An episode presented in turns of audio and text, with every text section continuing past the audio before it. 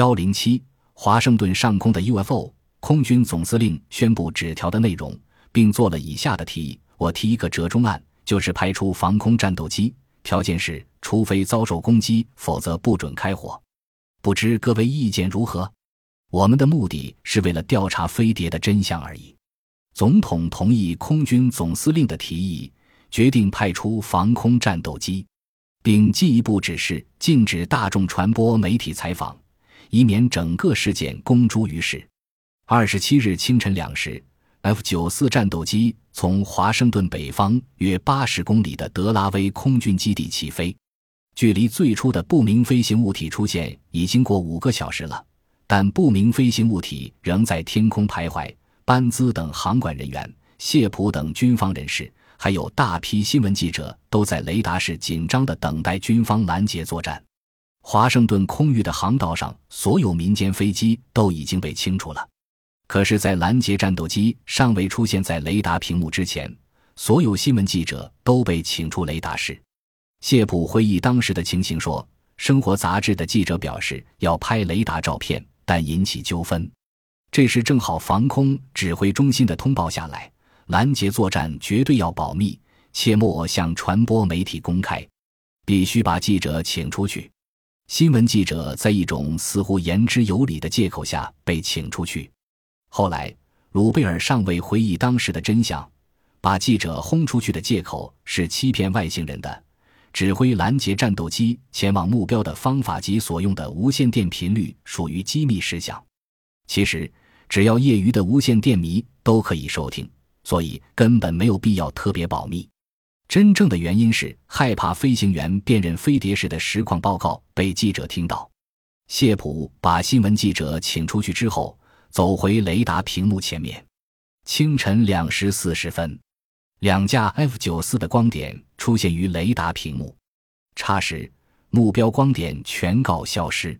失去目标的拦截机漫无目标的在大夜晚的华盛顿上空盘旋，搜索大约十五分钟便返回基地了。然而，拦截机一离开雷达屏幕，目标又出现了。谢普无力地拿起电话筒，向防空战斗指挥中心报告事态。指挥中心的人鼓励谢普说：“再试一次紧急升空吧。”一会儿之后，两架战斗机出现于雷达屏幕。这一次，不明飞行物体群并没再从雷达屏幕消失。战斗机按照指令，一架朝北，另一架朝南。朝南者取名红狗一，朝北者取名红狗。红狗二先传回消息，什么也没看见，但在雷达屏幕上面，飞机正在接近目标。看见了，就在正前方，很大的白色光体，在雷达屏幕上面，双方极为接近。飞行员激动地说道：“被他们包围了，越来越近了，一直冲着我来。”红狗二的飞行员尖声大叫道：“怎么样？雷达屏幕上面的确有几个不明飞行物体围成一圈，包围圈越来越缩小。”雷达室有人叫着：“危险！”雷达室一时之间鸦雀无声。谢普的脑海中浮现出那些过去由于在空中拦截飞碟而阵亡或下落不明的飞行员：一九四七年七月，达尔逊上尉。一九四八年一月，孟蒂鲁上尉，还有今晚的。十秒钟后，不明飞行物体的包围圈开始扩大。他们走了。飞行员报告的声音传来后，雷达室开始充满一种胜利的气氛。三天后，应大众传播媒体的强烈要求，官方召开了记者会。出席者只有空军情报局长约翰·桑福特少将一个人。这是二次世界大战后历时最长的一次记者会。